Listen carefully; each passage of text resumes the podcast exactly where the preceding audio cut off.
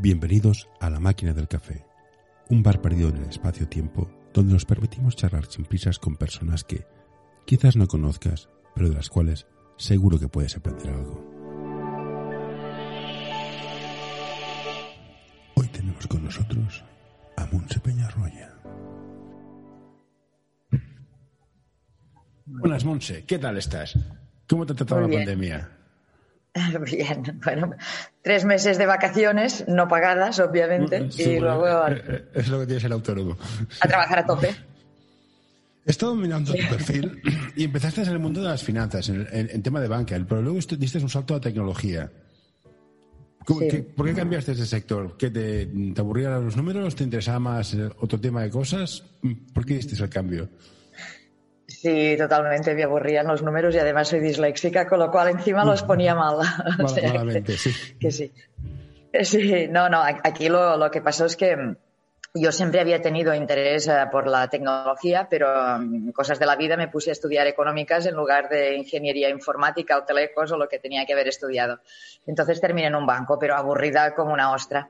Y a la que Internet empezó a desarrollarse, pues yo ya empecé también a aprender HTML, PHP, a crear sitios web. El primero lo hice en el 94. Y luego ya llegó un punto, después de tener a los tres hijos, que cuando quería ya reincorporarme al, trabajo ya en serio, 30 eh, años tenía en ese momento, decidí hacer un cambio de sector y dedicarme a lo que me gustaba, que era la tecnología. y así que son los talks, tu empresa propia, consultora, lectora, das clases. ¿Tan buena es la tecnología? Tan buena es la tecnología, vaya pregunta. la tecnología es una herramienta y lo que permite es ahorrar un montón de trabajo, de tiempo y de esfuerzo, con lo cual pienso que sí, la tecnología es buena. Eh, pero depende para lo que la utilices. Pero... te pregunto porque a veces es, en vez de solucionar problemas, ponemos tecnología, en vez de solucionar el problema.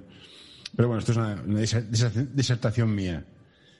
No, hay que analizar cuál es el problema y, ver qué solución tiene. Y normalmente hay algo que tecnológicamente puede ayudarnos a resolver ese problema. Pero obviamente que primero está el problema. Y es cierto que la tecnología está bien, pero la resistencia cultural a los cambios es lo más duro de superar. Eh, sí, totalmente. Eh, yo estoy haciendo el, doctorado en, en, Business Model Adaptation, que es como las empresas adaptan sus modelos de negocio cuando el mercado cambia. Y lo que estás diciendo que es la resistencia al cambio, la inercia operacional y... Uh... Ayuda a mantener este podcast en anorta.com barra colaborar. Uh, y el miedo um, hace cerrar empresas enteras. O sea, hay gente que en lugar de adaptarse prefiere cerrar la empresa. ¿Vale? Con lo cual, pues es, es, es, es grave también me fastidia un montón cuando alguien me dice, oh, yo soy demasiado mayor para aprender esto. ¿Cómo? Yo tengo 54, esto que ves aquí detrás es un nieto, ¿vale? O sea, no, no, no. La, edad, uh, todo esto son excusas absolutas para no hacer las cosas. Y en realidad es el miedo al cambio y, eh, y, el miedo a salir de tu zona de confort. Y lo que te decía antes de la inercia operacional, que hace que esto, que decidas antes cerrar que adaptarte o decidir que te vas a... Esto como empresa, digo, es cerrar antes de adaptarte y, como persona es encerrarte en tu caparazón antes de adaptarte. Y, bueno, pues pasa a diario, sí. Y lo que realmente vale dinero, por lo cual yo pagaría, ¿cómo convences a la gente que adopte la tecnología? Normalmente es con ahorro de tiempo, explicarles lo que van a ahorrarse. Lo que pasa es que toda la tecnología tiene una curva normalmente que es fuerte al principio y por lo tanto hay que superar este, eh, eh, esta subida en la curva. Si dices, no, a corto plazo no voy a ahorrar, a, corto plazo, tiempo, ¿eh? A corto plazo voy a tener que invertir tiempo, sí, mm. claro, vas a tener que aprender cómo funciona todo. Pero por otro lado también hay una parte de placer en, aprender cosas nuevas. Pasa es que hay gente que no lo tiene ese placer. O sea, a, mí es lo que más me motiva, aprender cosas nuevas, con lo cual yo cada día estoy aprendiendo y, he, hecho de esto mi trabajo. Por eso hago investigación y luego o sea, adquiero conocimiento que encima es gratis y está en Internet, miro este conocimiento, cómo puede tener utilidad a la gente y lo vendo. Lo vendo en forma de clases y lo vendo en forma de, uh, consultoría. O sea, mi modelo de negocio es adquirir conocimiento gratis y venderlo por un precio. Existen dos tipos de empresas de marketing y tecnología, las que saben venderse y las que saben hacerlo. Como ves por este anuncio, nosotros somos de las segundas. Visítanos en anorta.com y descubrirás qué podemos hacer por ti.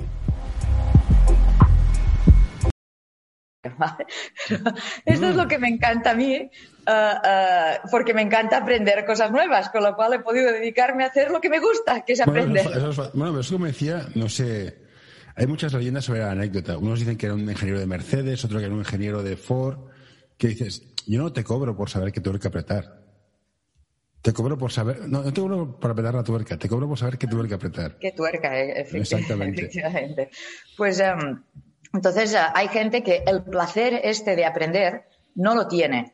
¿Vale? Entonces tampoco, tampoco podemos juzgar a la gente. Hay gente que la curva esta de aprendizaje que requiere cualquier implementación tecnológica se les hace una montaña insalvable y prefieren encerrarse en su caparazón antes que hacer el esfuerzo que va a requerirles aprender. Creo que llevas tanto tiempo como yo o más en el mundo de Internet dices, a mí me dicen en el 90... No, cuando yo empecé con, el tema de informática, con, con, las redes, con Fidonet, que eso fue hace siglos, mm. lo, ¿cómo estaríamos hoy? No me lo creo. O sea, el sector turístico, que son las partes que últimamente te he visto que, que, que hablabas, sí. me podía creer el tema de los libros, me podía creer el tema de los DVDs, temas de viaje, temas de ropa, temas de servicios intangibles, está cambiando todo el panorama del negocio y cómo se gestiona y se venden servicios. Sí. ¿Cuál ha sido el cambio más bestia que has visto en, tu, tu, en, todo este periodo de Internet? Estuviste en solo stocks, temas de libros, temas de viajes. Ahora hay plataformas de venta de servicios legales que, que son enormes y dices, hostia, un servicio legal que es de confianza. Todo está cambiando. ¿Cómo ves el futuro? ¿Qué es lo que va a, de, a romper ahora el status quo? No lo sé, ojalá tuviera una, una, bola de cristal. A ver, lo que ha hecho el COVID es una entrada masiva de gente que antes no operaba en Internet y ahora sí. O sea, hay un montón de abuelos y gente de, de más de, de 45, que ponerlos como abuelos ya es demasiado, ¿eh? Pero, o sea, de 45 para arriba, que antes nunca se había atrevido a comprar online y que ahora se ha atrevido. Entonces hay toda una generación, no nueva, o sea, es nueva, pero uh, anciana, que se ha incorporado a los temas online y eso ha desarrollado el comercio electrónico una, una, burrada. Y es la demanda mayor que tenemos ahora los consultores, de todo el mundo quiere poner una tienda online y es cómo, cómo se pone esta tienda online para que, para que funcione. O sea que en el comercio electrónico veo una, un gran despegue. Aquí veo problemas, obviamente, porque está todo el comercio tradicional con lo que decíamos antes, con esa inercia operacional y el miedo al, miedo al cambio, que dice yo no, yo quiero, yo quiero, quiero comercio tradicional, quiero el comercio como siempre, quiero que cierren Amazon, quiero que cierren eBay, quiero que cierren Alibaba, quiero que, ¿vale? y, y, este tipo de resistencia. A ver, yo estoy de acuerdo en, en salvar al comercio tradicional por la función uh, que tiene, pues eso de, de, de, de posicionar social. sociedad. O sea, es, es innegable, ¿vale? Pero va a tener que adaptarse. Y aquí sí que, sí que bueno, uh, esto los o, se, o se adaptan o, o, van a cerrar un montón más de tiendas de las que ya han cerrado. Pero vaya, durante este COVID muchas han cerrado por eso, que han visto que o se adaptaban o ya no sobrevivían y no tenían músculo financiero como para permanecer cerrados y sin clientes durante tanto tiempo. O sea que ha, habido ya un proceso como darwiniano que sé que es un poco bestia decirlo así a nivel de, de, de gente y de empresa, pero um, ha pasado, o sea, o tenías músculo financiero para aguantar, o por poco que tú veías que no ibas a poder adaptarte y encima no tenías ni ganas de hacerlo en tal, pues cierre. Y eso es lo que ha pasado. El COVID ha, ha provocado esto. Yo ah, sí, perdón, ahí. No, no, entonces me, me, decías, ¿qué cambio grande veo? Pues uno va a ser esto, el comercio va a tener que adaptarse o, o, o morir o mantenerse en su nicho pequeñito de gente que va pasando por la calle en High Street y, y ya está. Si no, pues va a tener un problema. Luego, otras cosas que están cambiando es toda, todo el tema de interfaz humano-máquina. Cada vez se va desarrollando más también. O sea que aquí creo que va a haber otro breakthrough de ¡puf! toda una tecnología nueva de, de, de, de interfaz, ya digo, humano-máquina, de nosotros a, hablar. Ahora ya utilizamos, bueno, yo al menos lo utilizo un montón de, de el speech to text. Lo tengo para gestionar casa, o sea, allí detrás, no sé si veis el, el Google Home, todo, mi casa va toda con, con Google Home. Y um, cuando tengo que escribir textos también lo hago con speech to text. Cuando tengo que enviar un WhatsApp lo hago siempre con speech to text. O sea, no hago enviar mensajes de voz, ¿vale? Sino hacer la transcripción, no escribo, hablo. o sea que... ¿El qué? ¿El qué? me, parece, me, parece, bien. Yo, yo, yo, me cuesta mucho enviar mensajes de voz. Yo, no, yo los odio, los mensajes de voz. Sí, no, yo, no, yo no puedo con ellos. plan, no, por eso, pero está el botón de transcribir, o sea, es mucho mejor que... Y además no se equivoca, o sea, el catalán lo entiende bien, el castellano también, el inglés también. Cuando, cuando transcribes en inglés es una pasada, porque si, si, te entiende bien, eh, no hace faltas de ortografía cuando escribe, solo se deja las puntuaciones, ¿vale? O sea, que siempre hay que repasarlo pero no hace faltas de ortografía. Es, hombre, es una ventaja, ¿no? Yo, yo, yo, he empezado a usarla ahora, pero para, para programar horarios. Yo, yo, oye Siri, espero que se encienda, haz no sé qué, entonces me lo hace. Sí. Ya se ha activado el Siri. Yo tengo rutinas. Tengo la, rutina de buenos días, por ejemplo, es levantar las persianas, eh, me mira la agenda, me dice que tengo ese día, me dice cuánto tráfico hay hasta la primera cosa que tengo ese día, me dice las noticias principales, luego me cuenta un chiste. Y, Esa parte final. como, tú te lo puedes, o sea, la rutina la creas tú, entonces dices, ah, haz de esta función, esta, esta, esta, y vi que tenía la de explicar un chiste y acabamos así siempre. ¿Qué le dice un espagueti a otro? Quiero salsa. Cha, cha, cha, cha, cha, cha. es el nivel de los chistes. Pues, ¿qué es esto? El nivel de los chistes es tan malo que al menos acabas con una sonrisa de, por Dios, qué mala. Una cosa que me interesa mucho. Tú eres madre de tres hijos y estuviste dejando de trabajar durante un tiempo. ¿Cuán duro fácil es para una mujer volver al mercado laboral y, llegar a donde has llegado tú? Ah, yo tuve la suerte de, tener los hijos temprano. O sea, esta es una decisión vital. Yo siempre sentí que quería ser madre y aunque mi marido me decía, yo no estoy preparado para ser padre, yo calla. Con lo cual, a los 30 yo ya tenía tres hijos. Ah, entonces es cuando decidí reincorporarme y hacer lo que realmente quería. Y mientras tanto me cogí una excedencia del banco en el que trabajaba, con lo cual estuve casi seis años, siete años sin, trabajar y sin cobrar. Ah, pero esos años los dediqué a los niños y a aprender, y es lo que te decía antes, yo siempre me ha gustado aprender, o sea que lo que fui, aquello, ¿qué te gusta realmente?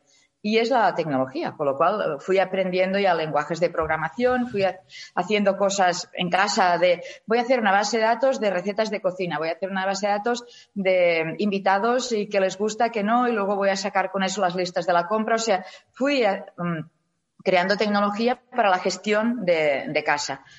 Y eh, con lo cual llegó un día que cuando la pequeña tenía ya unos 10, 11 meses, aún no tenía un año, pero que ya sentí que estaba empezando con otras mamás a, hablar de, de, cómo limpiar un armario o de cómo limpiar mejor los cristales, ¿vale? Entonces me di cuenta que estaba acabada, que, que, sí, sí, que, que si mis... Um, mis conversaciones iban a ir sobre eso, que esta no es la vida que quería. Entonces eh, decidí ya reincorporarme. Pero tuve que hacerlo desde abajo, o sea, o sea es un consejo que siempre doy, que no se te caigan los anillos. Yo empecé desde abajo. Tenía muy claro que te quedaba, te quedaba muy pequeño el sitio. Entonces rápidamente fui a hablar con mi jefe y dije, a esta chica hay que sacarla de aquí porque aquí la va, se va a morir.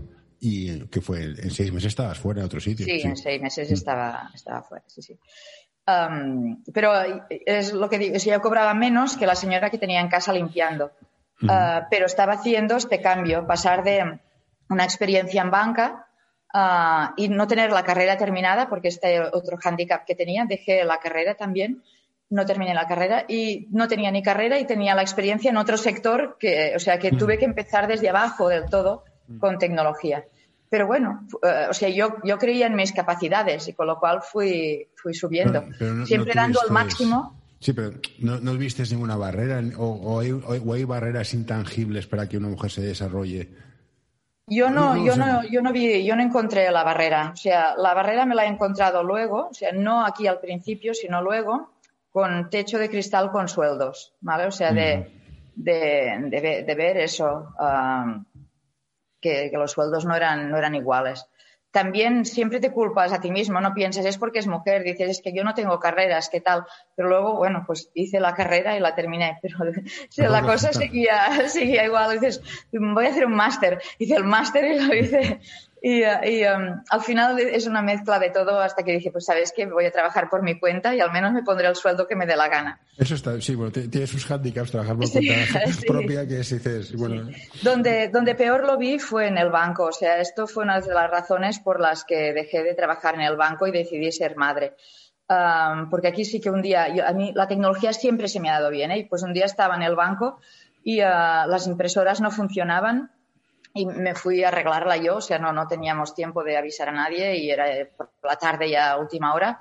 Y uh, desmonté la impresora, la volví a montar y, uh, y, empezaron a salir las nóminas de todo el mundo que estaban allí. Y, uh, y como tenía, ahora no me las hubiera mirado seguramente, no lo sé, pero seguramente no.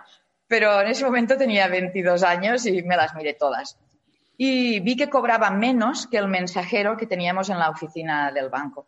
Y eso sí que fue una puñalada bestial de decir, hostia, estoy trabajando, porque era una hora ya en que todo el mundo se había ido y yo seguía trabajando en la oficina, ¿vale? Uh, esto era en, en, Londres, con un banco español. Uh, y claro, tú eres de aquí, pues lo que haces es trabajar hasta que el trabajo pues, ya ha terminado, ¿vale? Y, ese día me di cuenta de que estaban que llevaban abusando de mí uh, siglos. Sí. Y, y, y, en parte era pues eso, porque, porque soy mujer, porque estaba casada con uno de los directivos, con lo cual él era el importante, no yo, y por lo cual a mí era como en plan, bueno, la tenemos aquí, ya está, pero yo al final llevaba la informática de la oficina, el hardware de la oficina, además del departamento de comercio exterior, o sea que, que nada de ser el apéndice de alguien, ¿no? Entonces fue cuando decidí dejar el banco uh, y nunca más volver a caer en, uh, en, en, en, lo de estar casado con alguien del trabajo y ser el apéndice de alguien. Yo tengo una teoría metafísica que puede ser totalmente falsa. Creo que las mejores programadoras del mundo son mujeres.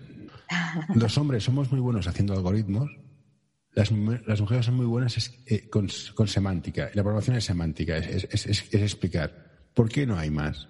No sé, o sea, esta es una de las luchas. Yo trabajo ahora en, en, La Salle, que es una, una, escuela de negocios, pero que muy basada en, en, lo que antes éramos, que era la escuela de telecomunicaciones, con lo mm. cual está lleno de hombres en lugar de mujeres.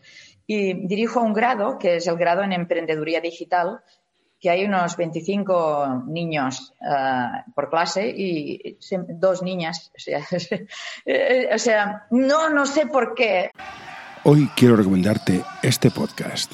Balap Education es un proyecto educativo y deportivo que busca la formación completa de jugadores y entrenadores. Quieren fomentar su desarrollo basado en la educación del jugador y el entrenador, mediante el análisis de situaciones reales de baloncesto desde diferentes puntos de vista.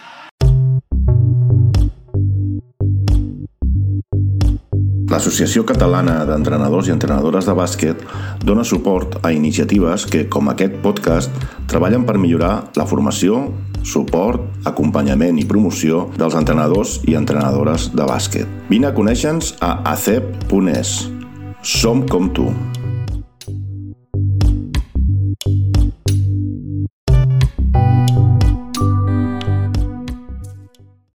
Las mujeres y la tecnología no van, no van juntas. Entonces, mi trabajo diario es intentar hacer conferencias en escuelas, en bachilleratos, uh, para animar a las niñas a que hagan carreras técnicas.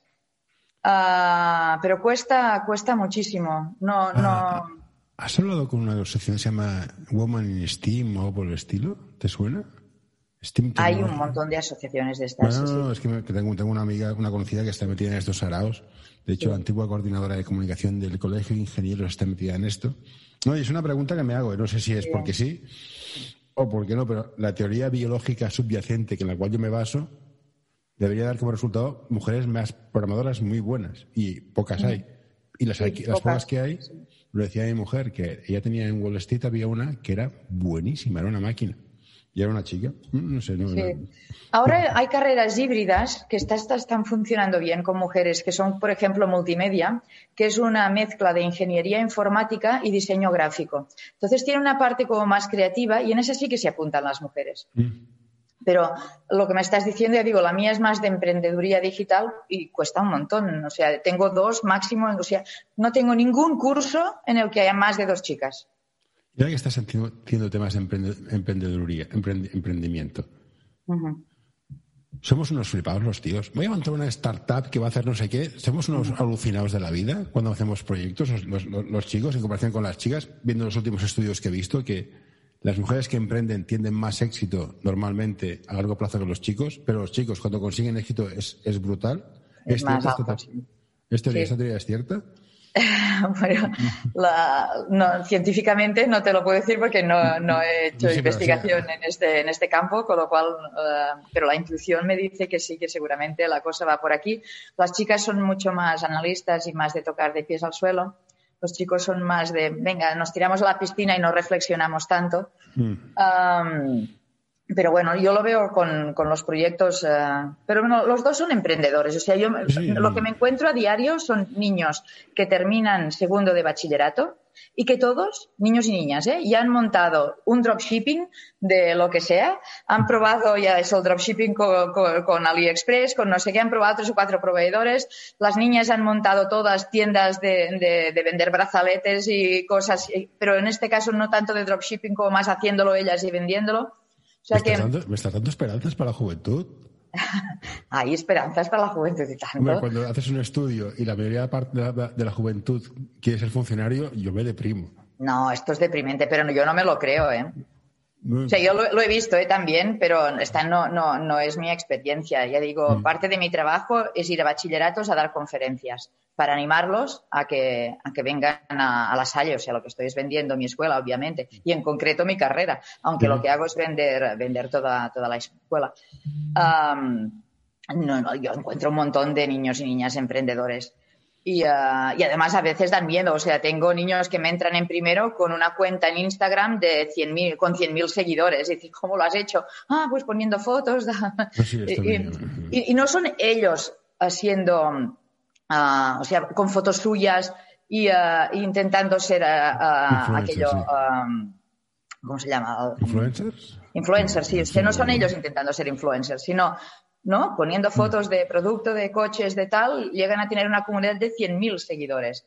Eh, Esos son emprendedores de verdad. Y, y luego lo que, y, lo que se hace hoy es al revés de lo que se hacía antes. Creo algo y busco audiencia. No, estos niños crean audiencia y luego monetizan la audiencia. O sea, cuando ya tienes los 100.000 seguidores, lo que trabajamos es qué modelos de negocio podemos hacer con esos 100.000 seguidores, qué podemos venderles, qué podemos. O sea, ha cambiado bastante la concepción de, de- de lo que era la emprendeduría. Yo, en temas de tecnología, tengo muy claro que a nivel de operaciones es muy útil, los RPs, los CRMs, marketing también. En el área de ventas, ¿cómo vamos a explotar la tecnología para vender más? Porque el- concepto de vender ha cambiado tanto, es lo que decíamos antes de las tiendas de barrio. El B2C está explotadísimo, el B2B es complicado. ¿Cómo usamos, cómo usamos la tecnología para vender? Con marketing automation, o sea, con la automati- automatización de procesos. O sea, es aquello, piden información, pues ya automáticamente ellos mismos, sin darse cuenta, están entrando ya en el CRM. Miramos qué necesitan, si necesitan tal cosa, el CRM mismo ya les envía tal. O sea, automatización de, de procesos de venta. Tener muy claros los embudos, embudos, o sea, sales El funnel. funnels, y cómo van pasando de una parte a la otra del sales funnels, eh, automatizando todo lo que puedas. Aquí el handicap que tenemos ahora es que todo esto está basado en el email y el email es una técnica que está muerta. O sea, desde, desde que Google hizo los filtros de, de- Después, eh, sí, sí, sí. Sí, los, los cuatro, los cuatro buzones y el Outlook también lo tiene, pues eh, la ratio de aper- de apertura de los emails es de pena. No, Con lo cual, todo el marketing automation eh, ahora está basado en, en emails y esto no funciona. Entonces, aquí hay que ir pasando a otra técnica que es el WhatsApp marketing. Es que en, ah, en Europa eh, el WhatsApp que tenemos es un WhatsApp que no es el mismo que tienen en el resto del mundo. Porque como aquí tenemos el nivel de seguridad con todo tan alto, cada vez que WhatsApp quiere implementar un cambio, aquí la Unión Europea lo putea, como si dijésemos, dice, no, esto no puedes hacerlo, no, no puedes poner publicidad, no, las conversaciones tienen que estar encriptadas, no tal, ¿vale? Con lo cual, no puedes, eh, o sea, el WhatsApp Business que tenemos ahora solo permite la automatización de dos tipos de mensaje, el de bienvenida cuando te suscribes a algo y el de mm, nuestro horario de oficina no es este, pero yo he trabajado en México y en otros sitios y allí ya tienen abierto poder tener el chatbot mismo que tienes en la web y que tienes en el Messenger de Facebook, tenerlo en el WhatsApp. En España no es así. No, tenemos ningún chatbot que podamos conectar, pero desde hace aproximadamente un mes y así se ha abierto la veda a que empresas que desarrollan chats puedan empezar a, tener licencia para implementar esos chats en, en, WhatsApp. Entonces, yo creo que la esperanza está aquí, ¿vale? De que podamos hacer marketing automation basado en mensajes a través de WhatsApp. Eh, y que creo que entonces sí que ayudará mucho más a poder automatizar ventas y a trabajar la tecnología, o sea, lo que es CRM y mensajería automática con un funnel, o sea, con mensajes automatizados a través de WhatsApp. El de mail es inútil, o sea, ya digo, el ratio de apertura es de 5%, 6%, esto no es nada. En cambio, el ratio de apertura de un WhatsApp es, mucho más elevado y el ratio de latencia, que es cada cuánto la gente va abriendo para ver si hay nuevos mensajes, es también muy elevado. Pero claro, también hasta ahora era una herramienta que estaba bastante protegida porque WhatsApp la había ido, bueno, no era WhatsApp que la protegiera, era, ya digo, la Unión Europea que no dejaba que WhatsApp hiciera lo que quería hacer. Y ahora parece pues es que esto va a cambiar. O sea que bueno, esto el WhatsApp Business, el WhatsApp normal no lo tiene, obviamente. El WhatsApp Business también tiene ahora la función de tener un catálogo online y poder subir los productos y poder enviar los productos. O sea que también es una, buena, una buena función.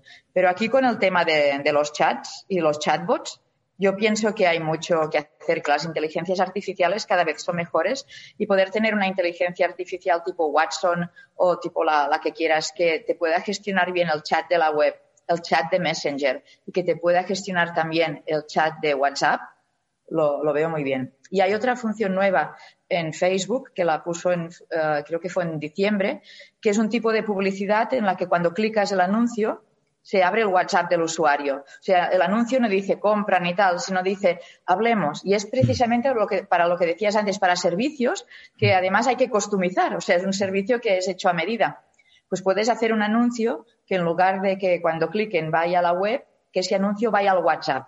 Entonces, aún no puedes conectar el chatbot, pero sí puedes tú responder. Pero en breve podremos conectar el chatbot también para que responda, con lo cual tener anuncios y cuando clicas un chatbot intenta hacer la venta. Yo, yo creo que tecnología y ventas van de la mano, pero igual no van tan rápido como querríamos. Y desde un punto de vista tecnológico, ¿Hasta qué punto estamos rompiendo Internet teniendo en cuenta que estamos usando cada vez más protocolos cerrados? Subes tu catálogo a WhatsApp, que es un protocolo cerrado, pero depende de Facebook. Pones tu web en la plataforma tal que depende de tal, que es de no sé quién. ¿Estamos cerrando Internet y esto es bueno o es malo? Chico, qué pregunta. Yo qué sé, por aquí. Así plan filosófico. La, la, red es como un ser vivo, ¿vale? Que va evolucionando constantemente, con lo cual va viendo cosas de estas, pero va viendo otras. No, no, no, no sé qué decirte. Yo no, no, yo no veo que ni sea ni bueno ni malo. Es, es lo que hay y es con lo que tenemos que, lidiar. Eso también hace que luego se creen servicios que subiéndolo allí, ese servicio se conecta por API con los otros servicios y te lo acaba conectando, que es lo que pasa con turismo, ¿vale? Que las bases de datos están todas separadas pero hay un montón de servicios a los que pagas y ellos te, gestionan las reservas en todos estos portales que están cerrados. O sea que alrededor de esos negocios cerrados se crean ecosistemas que permiten la creación de otros negocios. Y entonces ya el concepto de negocio pasa a ser el de ecosistema de negocio. Hay alrededor, por ejemplo, de, de, de Airbnb, eh, hay todo un ecosistema de, empresas trabajando. Mm. Alrededor de Amazon hay todo otro ecosistema. O sea que la concepción de Internet, aunque esté cerrada, la tienes que ver como ecosistemas de trabajo. Y es, ya digo, cómo va evolucionando y para mí es fascinante. No es ni bueno ni malo, es fascinante. No, no, es, una, duda, tecnológica. Yo, vengo de la, época de sí, los sectores era abierto, eran protocolos abiertos. Sí. Y ahora es has de ir subiendo tu producto y tu catálogo a cada una de las plataformas a poder estar, porque has de estar en Amazon, has de estar en Google, has de estar no sé qué, has de estar, has, de estar. Tanto has de estar que a un punto dices, es que al final paso más tiempo trabajando para otras plataformas que para la mía. Pero bueno, esto es una reflexión así, abuela pluma. Tema de turismo. ¿Cómo ves el futuro? Porque ahora, vamos, no ha quedado ni los rastros. Todos los hoteles han vendido fondos de inversión. ¿Hay, futuro en el turismo? ¿O ya aquella gente.? No, no, claro, no, claro que hay futuro en el turismo. O sea, el, turismo. el turismo es transversal, absolutamente. y piensa que cuando, cuando eso vienen turistas, los restaurantes preparan comida, esa comida se compra en Mercabarna o donde se compre, y Mercabarna la compra a los agricultores, ¿vale? O sea que es, transversal, aunque llamemos solo turismo a, los hoteles o, a la punta de, del iceberg. Entonces, yo no digo que las economías tengan que estar basadas en turismo, pienso que tienen que estar basadas en la sociedad del conocimiento, pero sí que en muchos casos el turismo, sobre todo en, lo que llamamos el tercer mundo o, países no tan desarrollados, es la manera de empezar a desarrollarse. ¿Vale? Y ese es parte de mi trabajo cuando trabajo para la Organización Mundial de Turismo. Ir a estos países y ayudarles a desarrollar el turismo. Yo los ayudo en toda la estrategia digital. um, pero pienso que hay que seguir haciéndolo y que es, es el primer paso de desarrollo de cualquier país. O sea, empezar a crear producto turístico y ponerlo en el mercado y empezar a tener esos ingresos por parte de los turistas. Llega un momento en que ya, ya, este es el primer nivel. El segundo nivel ya es, empiezo a crear experiencias, empiezo eso a desarrollar la transversalidad, o sea, el, el ser más aún transversal. Y hay un tercer paso en el que empiezo yo a crear escuelas de turismo y empiezo a exportar uh, conocimiento e investigación en turismo, que esta es la fase en la que está España. ¿vale? O sea, mm. estamos en el nivel 3 de desarrollo turístico. Entonces, en, España el turismo se va a desarrollar. Pues estamos en el nivel 3 de desarrollo turístico. O sea, tenemos los mejores profesionales del mundo, las mejores escuelas del mundo. O sea, la gente viene a Barcelona a estudiar en el CET, en la Escuela de Turismo de la Universidad de Barcelona. Va al Basque Culinary Center en País Vasco porque es donde están los mejores gastrónomos del mundo. O sea, somos una potencia. Ya, uh, y, no, y, no, en hoteles, ¿vale? No, Sino sí, sí, en, pero... en todo. Yo entonces lo que veo por tu discurso, que me lo creo, es una, es una potencia en muchos niveles, y la resistencia de la administración al turismo. O sea, veo, al menos en mi ciudad, sí. que mucho, mucho no se le quiere. Vamos a hacerlo así. Entonces, Porque está politizado y, uh, y está pues todos los de izquierdas y tal en contra del turismo, pero están en contra del turismo de masas. Y el turismo de masas, todos estamos en contra del turismo de masas. Todos los que trabajamos en turismo estamos en contra de eso también. Um, también hay otro problema. O sea, el turismo tiene que ser sostenible o no, o, o, o no será. O sea, es que mm. no, hay, no hay más. Entonces, también, cuando hay sobreturismo, que es el caso de Barcelona, es el caso de Venecia, es el caso de algunas ciudades grandes, uh, entonces es un problema. O sea, cuando la gente siente que hay cosas que son para turistas y cosas para locales, que el nivel de vida es diferente y que por culpa de los fondos de inversión que están comprando todos los pisos, para luego alquilarlos turísticamente, ellos no pueden alquilar, ahí tenemos un problema y ahí hay que regular. Uh -huh. ¿vale? Lo que a mí me molesta es que se politice, o sea, que se convierta en arma política. Pero claro que hay que regular el turismo porque es como todo. Pero, ¿cómo, si cómo no lo regulas. ¿cómo cambias, cómo, cómo cambias el modelo? Uh, así, sin, sin pensar demasiado. Se está, se está intentando. O sea, en Barcelona, por ejemplo, obligar a Airbnb a cobrar la taxa turística. Y ya se ha obligado.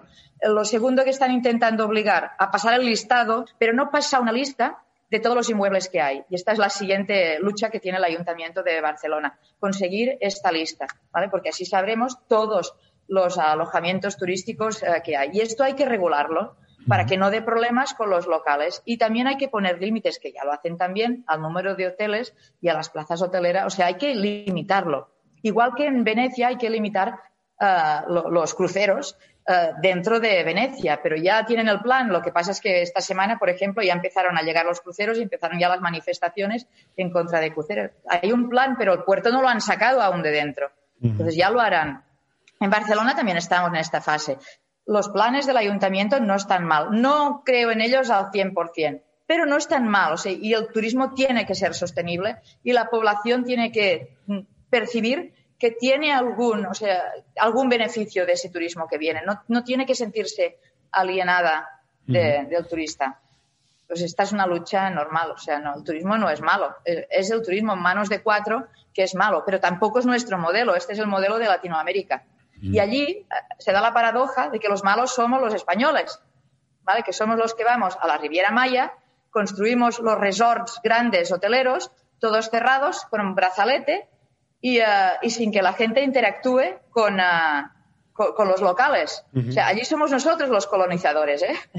o sea bueno, que, bueno, ya fuimos una vez por lo que te decía, porque somos una potencia turística a nivel mundial. Entonces, esto no hay que permitirlo tampoco. Y, haciendo ya ciencia ficción, porque quedan 10 minutos,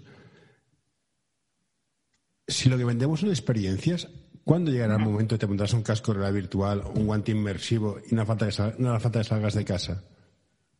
Estamos en ello. Ah, hay, ahora ya hay este tipo de experiencias, pero es muy difícil comercializarlas. O sea, yo siempre hago de, tutora de algún emprendedor cada año ¿eh? que, monta turismo virtual. Nunca funciona de momento, nunca, nunca, nunca, porque la percepción de la gente sobre. Si quieres ponerte en contacto con nosotros, escríbenos a info.norta.com. La experiencia que va a tener no se corresponde al valor que tiene que pagar. O sea, un modelo de negocio al final es una arquitectura de valor. Tú generas un valor que das a un segmento de mercado intentas recoger de forma monetaria ese valor. Y el valor que recoges tiene que ser mayor que lo que te ha costado generar ese valor. ¿Vale? Entonces es cuando hay un negocio. Pues nunca en turismo virtual. Ahora esto funciona, está funcionando. Es, tema de tecnología o tema de precio? Claro, es una ecuación. es, eh, eso mismo, está, o sea, el coste que tiene dar el valor no compensa eh, la percepción de valor que recibe el usuario. Pero llegaremos a esto. Ayer estaba leyendo un artículo sobre conexiones neuronales y, y con ratones, ya, o sea, con gente y con implantes dentro de la cabeza ya funciona y hacen que ciegos puedan ya ver en, la retina de los ojos lo que verían en una pantalla, o sea, una cámara en las gafas o donde sea, hace que veas dentro y lo veas. Pero esto es con implante dentro. Con ratones lo están haciendo con implante fuera. ¿Vale? Y este será, o sea, que te pongas el casco y puedas enviar ondas dentro para que veas las cosas. Con ratones ya funciona. Con humanos aún no. Cuando esto funcione y no sean las gafas y no sea tal, sino que sea una experiencia totalmente inmersiva, vamos a verlo. Pero volveremos a estar con lo mismo. ¿Cuánto vale ofrecer esto respecto a la percepción de, valor que va a recibir el, ¿Te acuerdas de las Google Glass, no? Sí, sí, sí, fracaso, o sea... Sí, sí, bueno, costaría una pasta.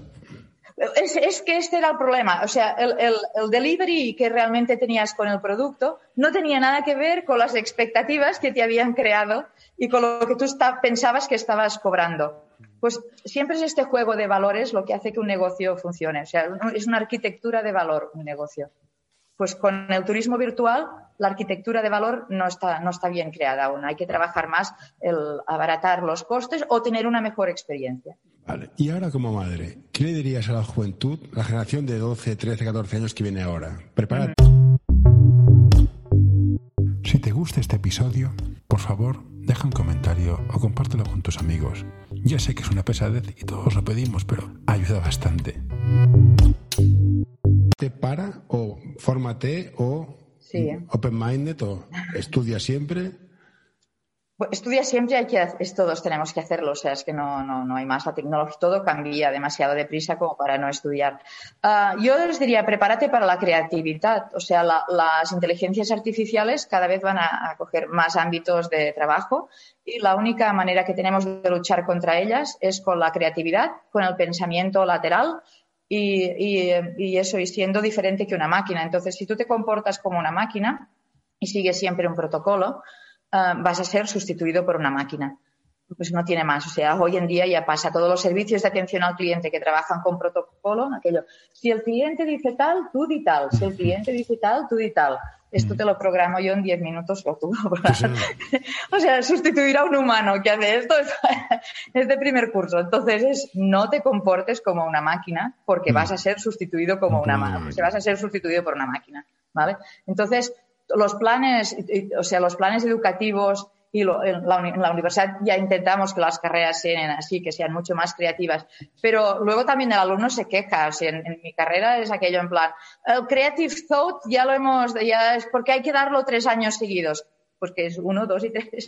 Porque pienso que es lo más importante que hay, que, sea, que tengas pensamiento creativo. Pero eh, cuesta, cuesta hacer estos cambios. Nosotros lo hemos podido hacer porque la carrera es nueva, entonces ya, pudimos, ya pudimos crear una carrera en la que mm, ya teníamos en cuenta toda esta parte de, pensamiento y de filosofía del pensamiento y de la creatividad. yo pienso que esto es tan importante para una carrera técnica, que, para un futuro, ¿vale? Que, bueno, que por eso lo ponemos como materia obligatoria. O sea, hay que formarse en filosofía y creatividad.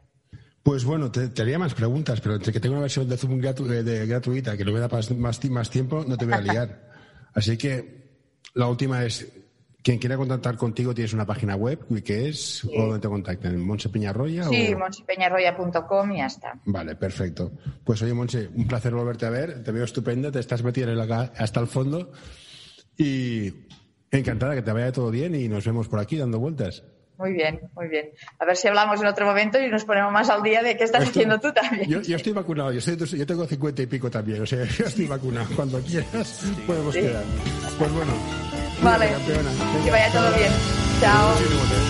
No, no, don't you touch that. No, don't you pull that plug. No, hey, hey, nurse, nurse. All right, I'm done.